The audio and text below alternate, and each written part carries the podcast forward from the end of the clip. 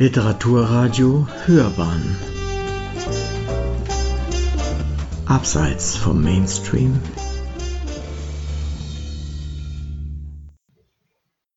Einen wunderschönen guten Tag, hier spricht Ruprecht Frieling, aka Prinz Ruby von Literaturzeitschrift.de.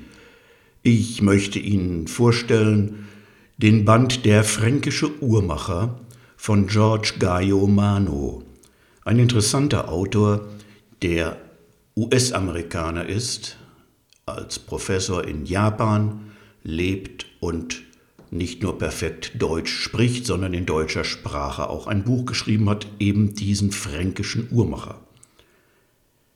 In seiner Erzählung schildert George Gaiomano die außergewöhnliche Lebensgeschichte eines Zürcher Uhrmachers.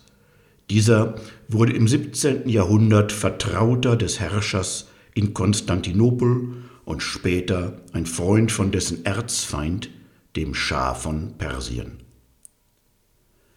Der 1605 geborene Johann Rudolf Stadler entstammte bescheidenen Verhältnissen.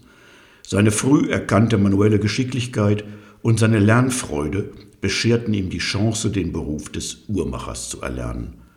Schon mit 19 Lenzen schuf er als Spezialist für sehr kleine Uhren ein Chronometer, das in eine Kinderhand passte. Diese Leistung brachte ihm den Meistergrad ein. Stadler war von fernen Ländern und Kontinenten fasziniert. Der junge Mann packte sein Werkzeug, zog nach Konstantinopel und wurde dort aufgrund glücklicher Fügungen von Sultan Murat IV. zum Uhrmacher bestellt.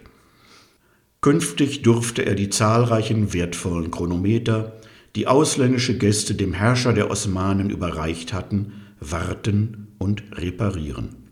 Er lebte in Reichtum, jedoch in ständiger Angst vor der grausamen Despotie, in der man leicht seinen Kopf verlieren konnte, wenn einem Hochgestellten der Sinn nach Vorführung seiner Macht stand.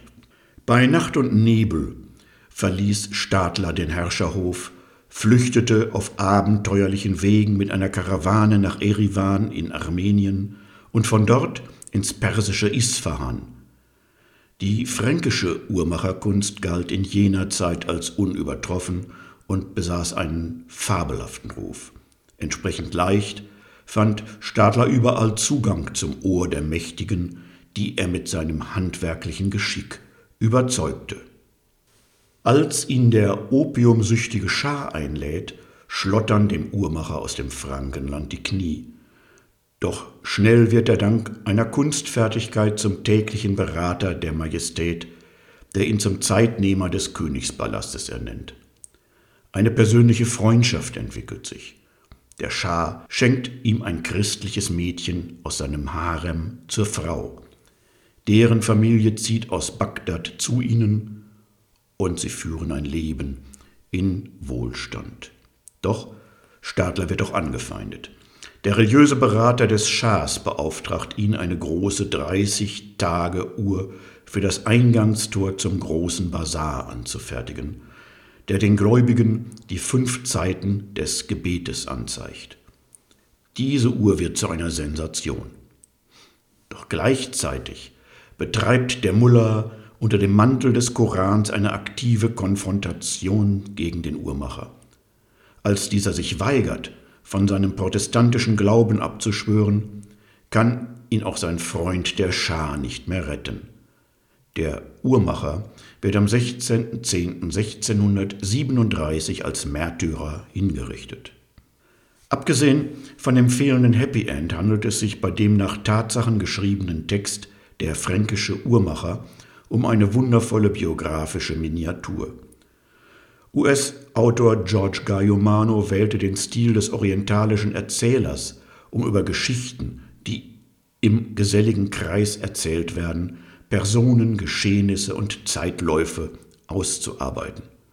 Sofort verbreitet die Lektüre eine Stimmung von Tausend und einer Nacht. Dabei ist sie wahr und historisch verbrieft.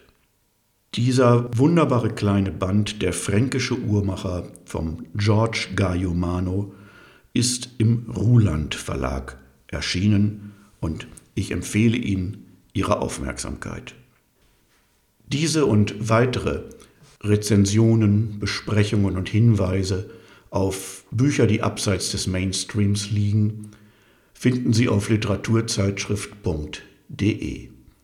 Ich bedanke mich für Ihr Interesse und verbleibe als Ihr Ruprecht Frieling, aka Prinz Rupi.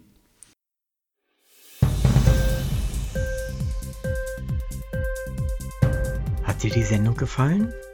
Literatur pur, ja, das sind wir. Natürlich auch als Podcast. Hier kannst du unsere Podcasts hören. Anchor, Spotify, Apple Podcast, iTunes, Google Podcasts, radio.de und viele andere mehr.